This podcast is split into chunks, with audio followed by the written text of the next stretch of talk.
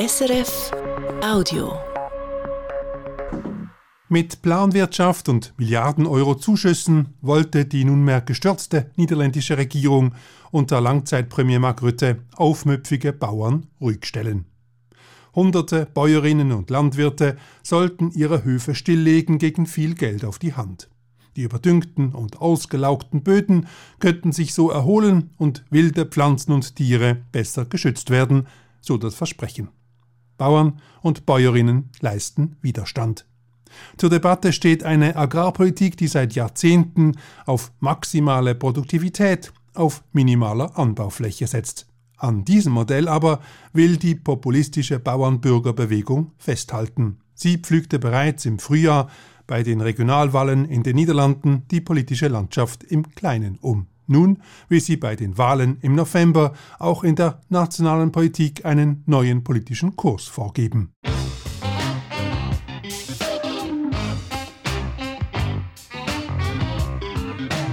International. Am Mikrofon Charles Liebherr.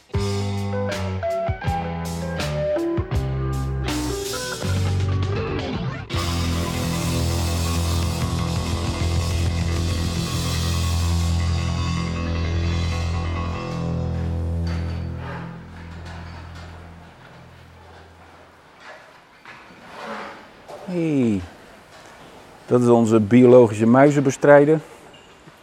Ein äußerst effizientes biologisches Mittel gegen Schädlinge, witzelt Bauer Jan-Ari Korefar.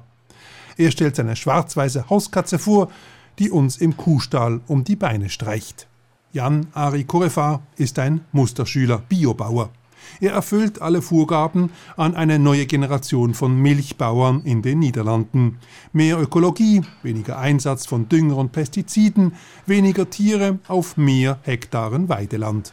So will er den von der Regierung vorgeschlagenen Stickstoffplan umsetzen. So sollen sich die verseuchten Böden erholen können. Trotzdem kritisiert Bauer Corefar die Landwirtschaftspolitik seines Landes scharf. Dat is het enige middel wat de overheid in zijn eh, pocket heeft, wat ze kunnen regelen. De enige wat ze kunnen regelen is het eh, sluiten van boerderijen. En dat hebben ze goed uitgewerkt. Die Regierung wusste nichts Besseres vorzuschlagen, als Bauernhöfe zu schließen. Politisches System der Niederlande. So lautet der Titel eines Buches im Rücken von Simon Otjes, Professor an der Universität Leiden. Vier Stunden Vorlesung liegen gerade hinter ihm. Stikstof hing als een zwaard van Damocles boven het kabinet. Het was een onoplosbaar probleem. Diese Stickstoffkrise, das Problem mit den überdüngten Feldern, schwebte die ganze Zeit als Bedrohung über der Regierung von Premier Mark Rutte. Klassieke historische overwegingen dat het boerenbelang heel erg centraal stelde. Daran zerbrach die Regierungskoalition vorzeitig.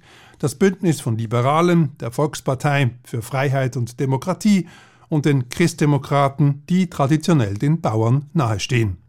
Jetzt muss eine neue Generation Politikerinnen und Politiker das Problem lösen. Solche wie der Pferdezüchter Harold Sutt von der Bauernbürgerbewegung. Frisch gewählt als neuer regionaler Landwirtschaftsminister der Provinz Gelderland. Nirgendwo stehen mehr Bauernhöfe als in dieser Provinz. Nirgendwo wurden die Böden stärker überdüngt als in Gelderland. En dat is wel een ding in Nederland. Wij laten de eh, zaken te lang lopen en we pakken te laat zaken op.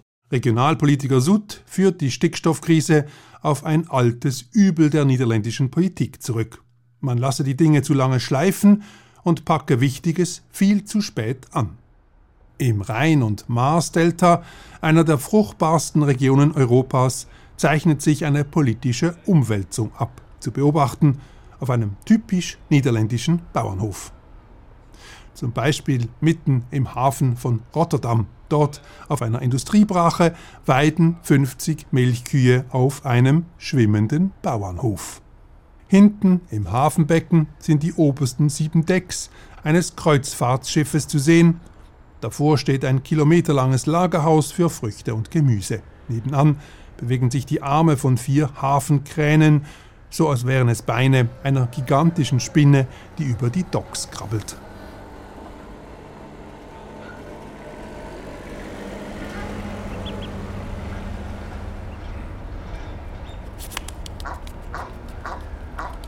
Ein paar Enten schnattern, aufgescheucht von einem Hubstapler, der Kisten voller Mist aufbaut.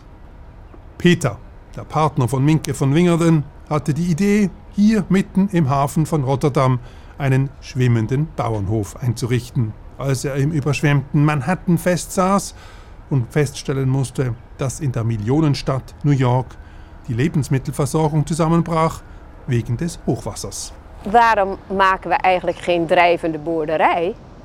Want als we een drijvende boerderij maken, ook al is er een overstroming, kunnen we altijd voedsel blijven produceren.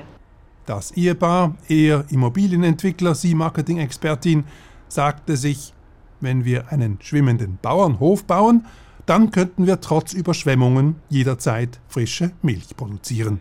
Eine pragmatische Lösung, sich an den Klimawandel anzupassen, meint Minke. In eerste instantie ben je natuurlijk klimaatadaptief. Je kunt altijd door blijven produceren. Maar een ander groot voordeel is dat op het water kun je vaak dicht bij een stad komen te liggen. En uh, dan kan je het uh, transport van voedsel verminderen. Unabhängig von Klimaeinflüssen könnten sie hier jederzeit ihre Milch produzieren.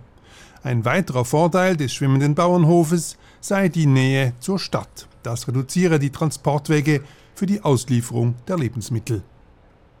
Der schwimmende Kuhstall hat zwei Etagen. Oben gehen die Kühe ein und aus, lassen sich selbstständig vom Milchroboter melken.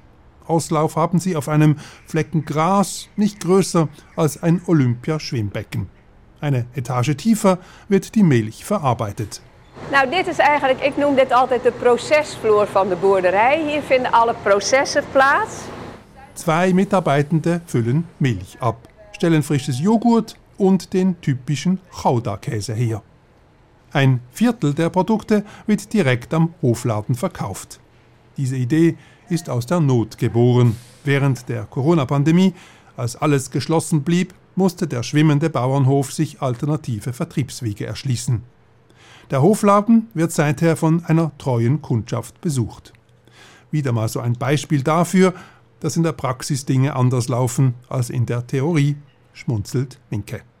Eh, dus soms zie je dat dingen anders in de praktijk zijn dan dat je in de theorie denkt. Was sie sich auch nicht hätte denken können, wie viele Besucherinnen dieser Hof anzieht. Fast täglich besuchen Interessierte den Bauernhof. Mensen realiseren zich eigenlijk, uh, hey, wat is er eigenlijk nodig voordat ik een glas melk of yoghurt kan nuttigen? Die Besucherinnen würden immer wieder staunen, wie viel Arbeit und Energie nötig sei, um ein Glas Milch oder Joghurt zu produzieren. Uh, ik zeg altijd letterlijk, de boer moet heel veel liefde en energie aan onze koeien geven voordat je een glas melk kan drinken. Der schwimmende Kuhstall ist ein Versuchslabor. In mehreren Schritten wurde der Betrieb optimiert. Das Regenwasser vom Dach wird gesammelt und vor Ort so aufbereitet, dass es als Trinkwasser in der Produktion genutzt werden kann. Neben dem Hof schwimmen Sonnenkollektoren und ein kleines Windrad im Hafenbecken. Sie liefern den Strom. Besonders stolz sind die Erfinder auf die Aufbereitung des Kuhmistes. Die Gülle wird laufend von einem Roboter oben im Kuhstall abgesaugt und in eine Zentrifuge gepumpt. Dort wird der Urin von den Feststoffen getrennt. Wat wij op deze boerderij doen, wij zuigen de mest op. Wenn man das innerhalb von drei Stunden mache, lasse sich der Stickstoffausstoß um 60 Prozent reduzieren, rechnet Minke van Wingerden Als je vor. dat namelijk binnen drie uur doet, dan heb je 60 procent minder uitstoot. Der Trockenmist verkauft der Betrieb in der Stadt als Dünger. Organische Abfälle aus Rotterdam dienen als Futter für die Kühe, immerhin ein Drittel des täglichen Bedarfs. Kreislaufwirtschaft im Kleinen, so geht die Rechnung einigermaßen auf. Der schwimmende Bauernhof mitten im Hafen der Großstadt Rotterdam hat Symbolcharakter. Alle Produktionsfaktoren sind optimiert, eine echte Innovation. Typisch Niederlande. Der Einsatz von viel Technologie garantiert maximale Produktivität im sehr dicht besiedelten Land. Der Boden ist knapp und teuer, das bedingt hohe Erträge auf wenig Fläche. Aus diesem Grund dominiert die Viehwirtschaft den Agrarsektor, was rentabler ist als der Anbau von Gemüse. Und so grasen auf niederländischen Weiden pro Hektare fünfmal mehr Rinder oder Schweine als im europäischen Durchschnitt. Die Fleischproduktion, primär für den Export, nimmt seit Jahren stetig zu. Das geht nur mit viel Dünger und intensiver Bewirtschaftung. Konsequenz, die niederländischen Bauern produzieren zu viel Gülle. Deshalb übersteigen die Stickstoffemissionen jene in anderen europäischen Ländern bei weitem. Die Folgen erklärt Professor Wim de Vries auf einer Wiese vor seinem Labor an der Universität Wageningen. Seit 40 Jahren analysiert er kreuz und quer die Bodenqualität in den Niederlanden. Planten die die stikstof graag hebben, stikstofminnend noem je dat, die gaan plantjes die daar niet zo goed tegen kunnen wegconcurreren. Bestimmte Pflanzen wachsen dank des Stickstoffs besser und schneller und verdrängen andere Pflanzen. Die zu hohe Stickstoffbelastung in den Böden bringe das ganze Ökosystem aus der Balance, erklärt Wim de Vries. Te veel stikstof en te weinig calcium, magnesium, kalium. En dat heeft gevolgen voor, nou begint natuurlijk bodemleven. Die Bodenbeschaffenheit verändert sich. Nur noch bestimmte Pflanzen wachsen, im Boden fehlen Würmer und Käfer, andere Tiere, die sich davon ernähren, finden keine Nahrung mehr. En ook bomen. Die bomen die hebben gewoon een onbalans. En dan zie je de vitaliteit afnemen. Eiken bijvoorbeeld hebben daar veel last van. Sogar bestimmte Baumarten sterben ab. Eine gefährliche Entwicklung. Ja, het is een verstoring van het hele ecosysteem. En daar moet je eigenlijk ook vaak zeggen, een kwalijke ontwikkeling. Ja. Gegen diese gefährliche Entwicklung hat die Politik lange nichts gemacht. Erst nachdem das oberste Gericht die Regierung wegen ihrer Passivität verurteilte, versuchte diese mit einem Stickstoffplan Gegensteuer zu geben.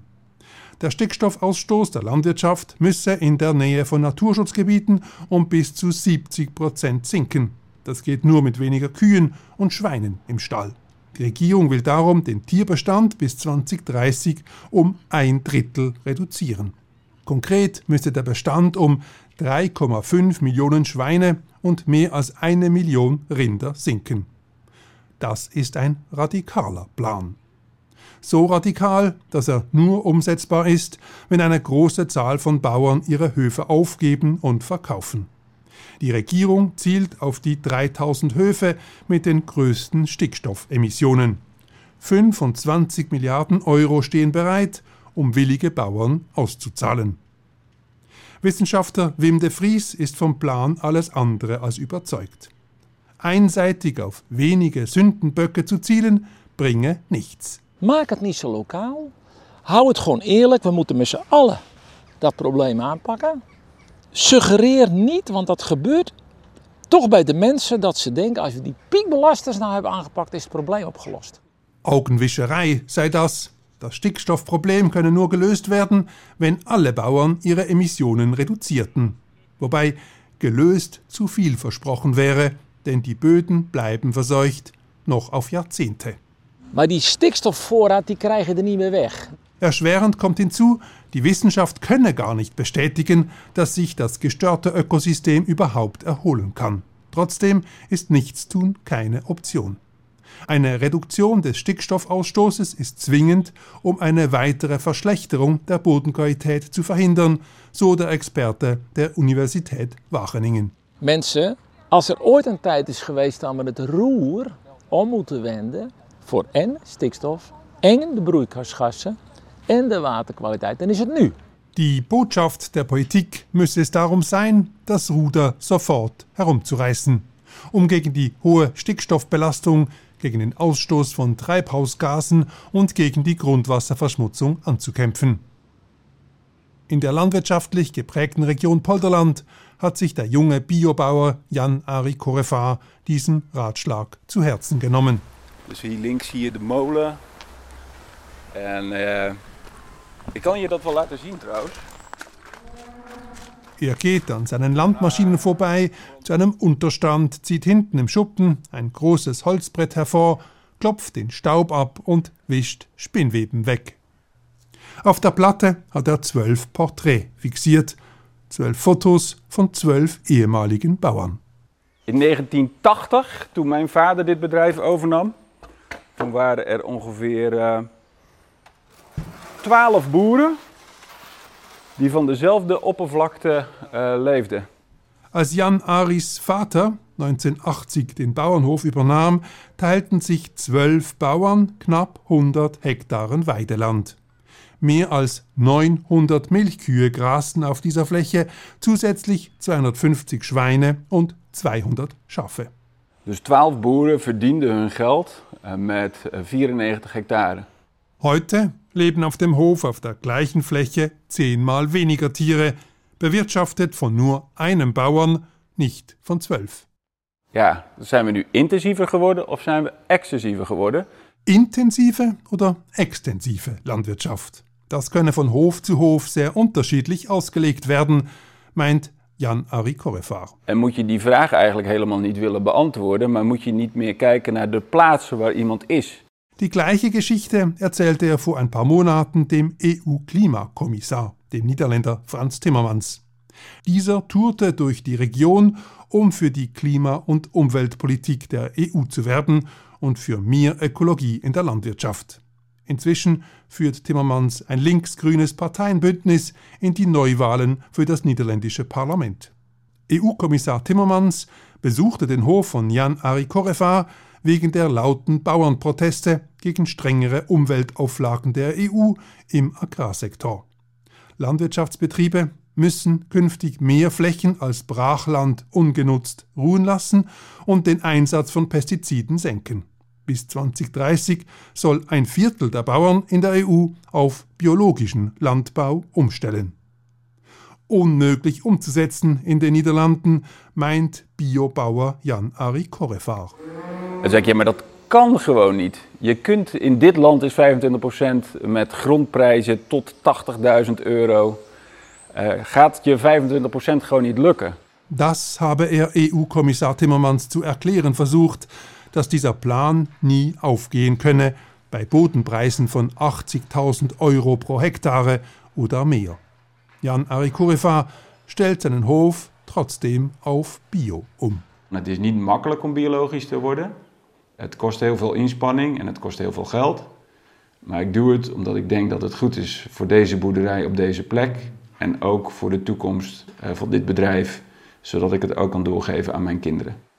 Bauer Korefa hatte Glück, weil sein Vater und später auch er noch relativ günstig zusätzliches Land erwerben konnten von den Nachbarn, die ihre Betriebe aufgaben. So verbesserte sich das Verhältnis von Weideland zu seinen aktuell 115 Milchkühen. Umgestellt auf Bio hat Jan Ari aber auch, um seinem Betrieb Zukunftsperspektiven zu geben, um den Hof einmal seinen Kindern übertragen zu können. Er hätte nicht gedacht, dass die Umstellung so kompliziert ist. Uh, de verandering is uh, duur om biologisch te worden en ook uh, de hoeveelheid regels waar je aan moet voldoen. Die Umstellung kostet viel Geld und es gilt, unzählige Vorschriften einzuhalten. Das erworbene Wissen gibt Corefa heute anderen Betrieben weiter. Das Einkommen aus diesem Nebenjob erlaubt es ihm, die hohen Investitionen auf seinem Hof abzuzahlen.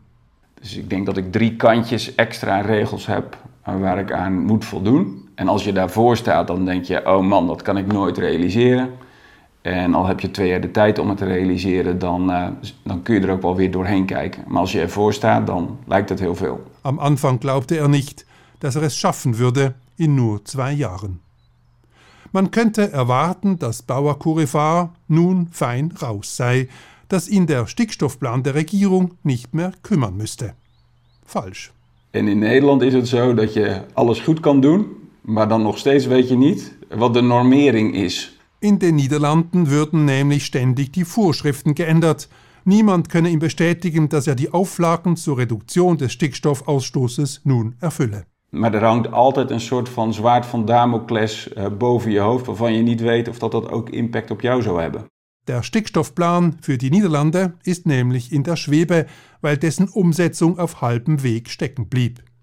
Politisch umstritten bleibt, wie viel Zeit den Bauern eingeräumt wird, sich anzupassen. Auch die Höhe möglicher Kompensationszahlungen muss neu ausgehandelt werden. Zudem konnten sich die beiden Parlamentskammern nicht darauf verständigen, welcher Maßstab anzulegen ist bei der Berechnung des Stickstoffausstoßes.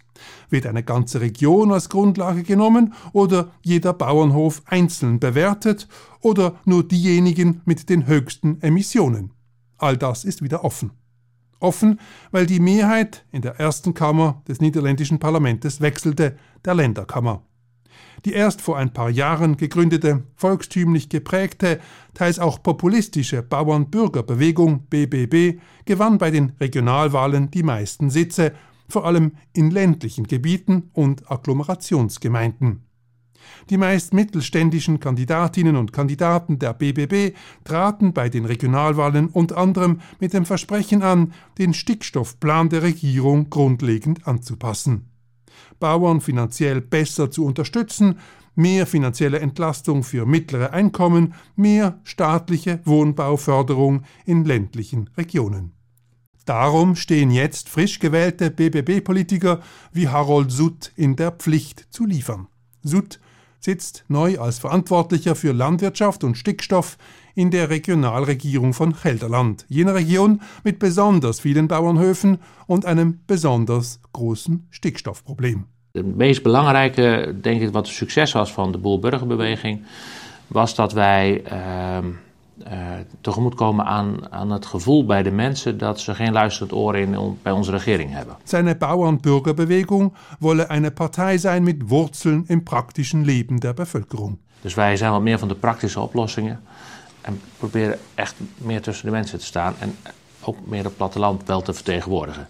Natürlich versprechen das alle anderen Parteien auch, aber die Bauernbürgerbewegung wird als glaubwürdiger angesehen, weil sie bisher nie in der Regierungsverantwortung stand, bisher keine etablierte Partei war. Das macht sie so attraktiv für Wählerinnen und Wähler, die von den althergebrachten Parteien enttäuscht sind, weil sie nicht mehr daran glauben, dass Parlament und Regierung nachhaltige Lösungen erarbeiten können für die dringlichsten Probleme im Land. Das Stickstoffproblem gehöre unbestritten dazu, analysiert Simon Ottiers, Politikwissenschaftler an der Universiteit Leiden. Was de stikstofcrisis de grootste crisis waar de kabinetten in de afgelopen jaren mee te maken hebben gehad, uitgezonderd de eurozonecrisis en de coronacrisis. Abgesehen von der Euro-Schuldenkrise vor mehr als einem Jahrzehnt und der Corona-Pandemie der letzten Jahre beschäftigte die Stickstoffkrise wie kein anderes Problem die Regierungskoalition von Premierminister Mark Rutte. Mehr als die 50.000 Bauern im Land sind nämlich vom Stickstoffproblem betroffen. Weitere Bevölkerungskreise leiden unter den seit Jahren steigenden Bodenpreisen, also auch die Einwohnerinnen von Agglomerationsgemeinden und in ländlichen Gebieten. Folglich verkleinert sich das Angebot an bezahlbarem Wohnraum, was sich an ständig steigenden Immobilienpreisen ablesen lässt. Dazu kommen, wie auch anderswo, steigende Gesundheitskosten, steigende Krankenkassenprämien, steigende Energiepreise, die hohe Inflation. Bis weit in die mittleren Einkommensklassen hinein wächst darum der Eindruck, dass der einmal gut ausgebaute Wohlfahrtsstaat versagt. Auch davon profitiere die Bauernbürgerbewegung BBB als klassische Mittelstandspartei, analysiert Simon Otjes. De BBB is niet alleen maar een boerenpartij, hè, maar de eerste B is boeren, de tweede B is burgers. En dus ze vertalen ook onvrede van mensen in landelijke gebieden. Die, die Bewegung ist die Partei der Politikverdrossenen geworden, auf dem Land und in der Agglomeration, aber auch all jener, die generell enttäuscht sind von der Politik onvrede met randstedelijk, dat zijn de, de grote steden in Nederland, uh, randstedelijke arrogantie. Einst sorgte das typisch niederländisch geprägte Modell eines modernen Wohlfahrtsstaates für sozialen Ausgleich in der Gesellschaft. Poldermodell nennt man es, eine Art Verhandlungswirtschaft, deren Basis eine politisch liberale Gesellschaft mit großen individuellen Freiheiten ist. Gewerkschaften halten sich mit kollektiven Lohnforderungen eher zurück der Staat bemüht sich um tiefe Staatsausgaben, Unternehmen profitieren von regelmäßigen Deregulierungswellen. Dieses in der Bevölkerung tief verwurzelte Modell schuf lange Jahre angenehmen Wohlstand für fast alle Einkommensschichten. Dieses Poldermodell stoße nun aber an Grenzen, beobachtet Simon Otjes, und die BBB habe das früher erkannt als andere Parteien. Er zijn drie vormen van onvrede die in de BBB samenkomen. Onvrede over het landbouwbeleid, onvrede over de achterstelling van mensen in rurale gebieden in Nederland en algemene onvrede met het politieke stelsel. Die Stickstoffkontroverse legt tatsächlich eine tiefer liegende Unzufriedenheit mit der niederländischen Politik offen. Wenn sich die BBB vor die Bauern stellt, Politikerinnen und Politiker auf Traktoren mitfahren und Heuballen und Mist vor Regierungsgebäuden abladen, dann nicht, weil die Bauern-Bürger-Bewegung bestreitet, dass es das Stickstoffproblem zu lösen gilt. Sie demonstriert zusammen mit den Bauern gegen die in ihren Augen herablassende Art und Weise, wie die Regierung das Problem anpacken wollte. Gegen Regierungsparteien mit abgehobenen Politikern, die in Großstädten wohnen und dem Volk auf dem Land ihre Sicht der Dinge aufzwingen. Etwa Bauern und ihre Höfe einfach mit Milliarden Euro auszukaufen, um das Problem rasch vom Tisch zu haben, wie beim Stickstoffproblem. So erklärt das jedenfalls BBB-Politiker Harold Soet am Sitz der Provinzregierung von Gelderland.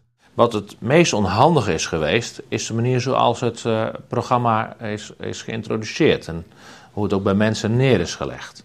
En dat heeft ook al die protesten in Nederland veroorzaakt.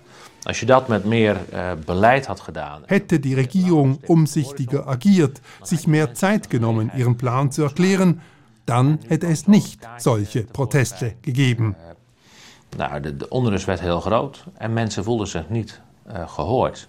En dat was het grootste probleem van de hele uh, demonstraties die er geweest zijn. Gut möglich, dass der abtretende Regierungschef Mark Rutte es kommen sah. Gut möglich, dass dieses Urgestein der niederländischen Politik mit einer ungewöhnlich langen Amtszeit, die ideale Verkörperung des Poldermodells, spürte, dass seine Zeit abläuft. Rutte was iemand die goed in persoonlijke contacten was, die goed in, uh, kon, kon opereren in relatieve geheimhouding, die daar compromissen kon sluiten, die het niet erg vond om af en toe van een standpunt te wijzigen als het grotere doel daarmee uh, bereikt werd, die perfect opereerde binnen die Nederlandse coalitiecultuur.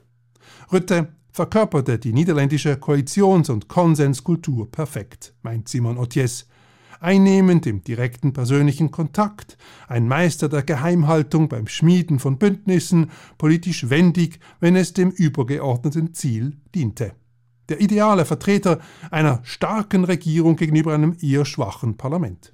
Dieses System beschloss in Hinterzimmern den Stickstoffplan.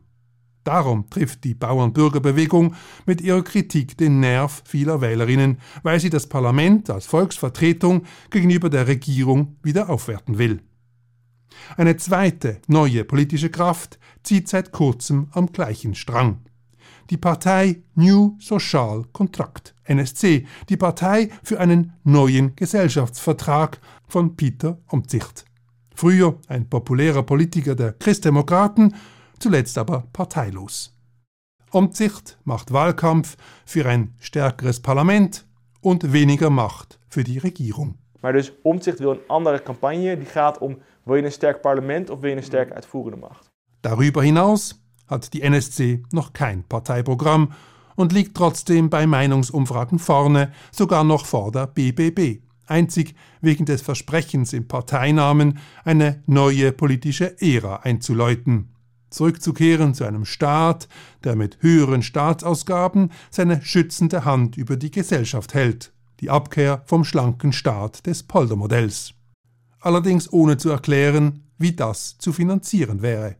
Vielsagend meint Politologe Simon Otjes. Pieter Omtzigt is ook nog iemand, en zeker zolang hij geen programma heeft, waarvan het niet duidelijk is of het nou een soort van anti-neoliberale volksheld is, of dat het iemand is die eigenlijk gewoon binnen dat bestaande systeem een klein beetje wil, wil, wil bijsturen. Volksheld gegen eine neoliberale Ausrichtung der Wirtschaftspolitik oder doch besonnener Konsenspolitiker.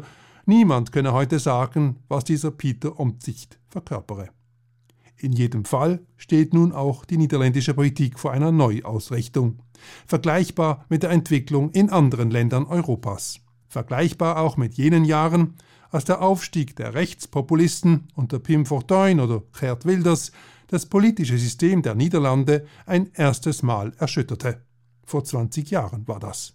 En de vraag is nu of 2023 ook zo'n scheidslijn gaat zijn. Zo'n zo, zo jaar waarin alles anders gaat worden en het daarna, het na, jarenlang nog 2023 als het ware, die lijnen neer gaat zetten.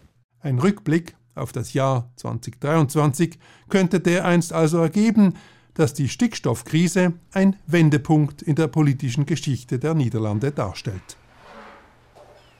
Zurück in der Region Polderland blickt Biobauer Jan-Ari Korefaar auf das satte Grün der Weiden und auf die Windmühle, vor der seine Milchkühe grasen. Het, het is het lot van dit land dat we ons eerst, zeg maar, politiek ähm, kapot laten gaan, voordat we realiseren... Das ist das Los dieses Landes. Zuerst schauen wir zu, wie dieses Land von der Politik kaputt gemacht wird.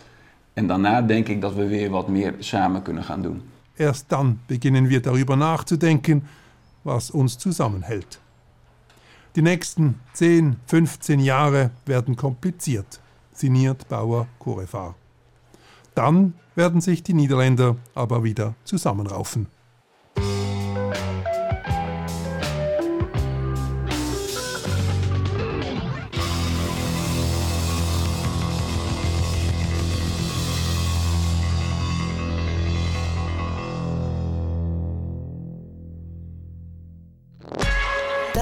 Podcast von SRF.